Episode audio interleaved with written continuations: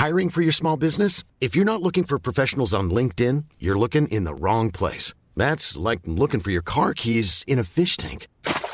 LinkedIn helps you hire professionals you can't find anywhere else, even those who aren't actively searching for a new job but might be open to the perfect role. In a given month, over 70% of LinkedIn users don't even visit other leading job sites. So start looking in the right place. With LinkedIn, you can hire professionals like a professional. Post your free job on linkedin.com slash people today.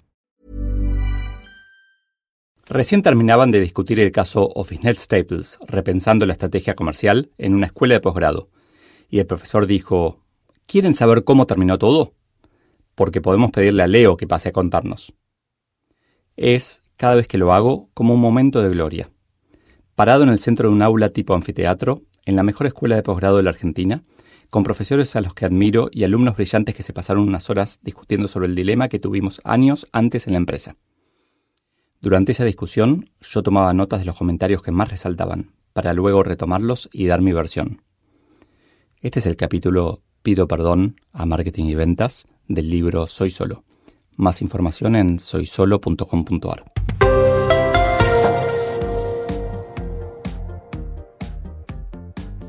Pero este día era especial.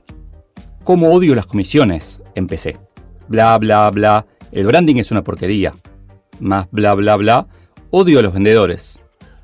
Cuando con minutos de diferencia agregué odio el marketing, un alumno, tal vez un poco en serio, me preguntó, ¿a nosotros también nos odias? Nos reímos todos y por el resto de la charla quedó el chiste odio a XXX. Cuando hice stand-up comedy aprendí que la comedia es un recurso humano para sobrellevar la tragedia, que por eso se suele decir que detrás de todo chiste hay una verdad. Me quedó la pregunta abierta de si odiaba entonces a todas las actividades comerciales. El papel y el sitio. Todos los meses era lo mismo. Recibía el catálogo en papel, con un diseño muy atractivo y fotos geniales. Lo primero que hacía, no podía evitarlo, era buscar errores de ortografía. Después de un par de años aprendí a no marcarlos, pero los veía. Lo siguiente era entrar al sitio. Parecía masoquista. Todos esos pasos me ponían de mal humor. Ya teníamos un sitio de comercio electrónico desde hacía varios años. Sacábamos todos los meses fotos para el catálogo en papel, pero nunca actualizábamos las de Internet. Era absurdo, como si estuviéramos en piloto automático de marketing. Hacíamos fotos que duraban un mes para el papel y no las poníamos en el sitio en donde quedarían para siempre. El colmo fue un día, caminando por el microcentro porteño, que vi unos 50 catálogos tirados en la entrada de un edificio de oficinas. Teníamos un correo tan barato que ni siquiera entregaba lo que diseñábamos e imprimíamos. El marketing tiene que ser revisado periódicamente. Éramos como dos empresas diferentes. El cliente que compraba por internet veía fotos y descripciones aburridas, desactualizadas, pero el stock estaba perfecto. El que veía el catálogo tenía fotos geniales, descripciones divertidas, pero muchas veces ni siquiera teníamos el producto en stock. Círculo vicioso con los vendedores. En aquella charla de posgrado di el ejemplo del vendedor de autos que, en lugar de indagar sobre lo que necesita el cliente, no para de hablar de las bondades de cada vehículo. Algo parecido a lo que sucede con los agentes inmobiliarios.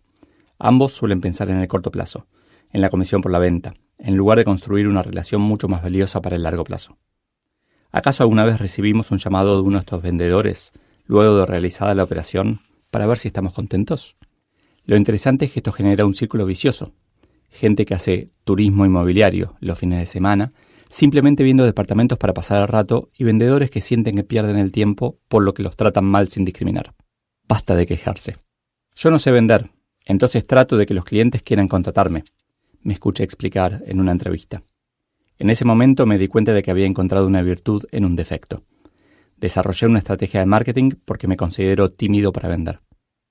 Entonces, no es verdad que todo el marketing es malo, ni que todos los vendedores no sirven. A veces criticamos lo que no sabemos hacer en lugar de aceptar nuestras falencias. Desde mi punto de vista, el trabajo de vendedor es, mediante preguntas, ayudar al potencial cliente a entender su propia necesidad y las opciones que tiene para satisfacerlas. Y el rol del marketing es, y pido perdón por la simplificación, hacer lo mismo pero a gran escala. Marketing y ventas son lo mismo, a diferente escala. De alguna manera, ambos indagan en los clientes y muestran dos futuros diferentes uno comprando y otro sin comprar determinados productos. Claro que pueden exagerar ciertos atributos y obviar otros, lo mismo que hace cualquier humano que trata de seducir a otro. Por otro lado, ambos tienen que aprender constantemente escuchando y educar al resto de la compañía.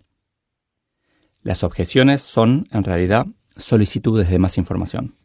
Hace años trato de recordar cómo me enteré de servicios como Gmail o Netflix. No sé. Un buen producto necesita buen marketing y buenos vendedores. Un gran producto se vende solo. Pido perdón a toda la gente de los departamentos de venta y marketing con los que discutí estos años. Gracias por la paciencia.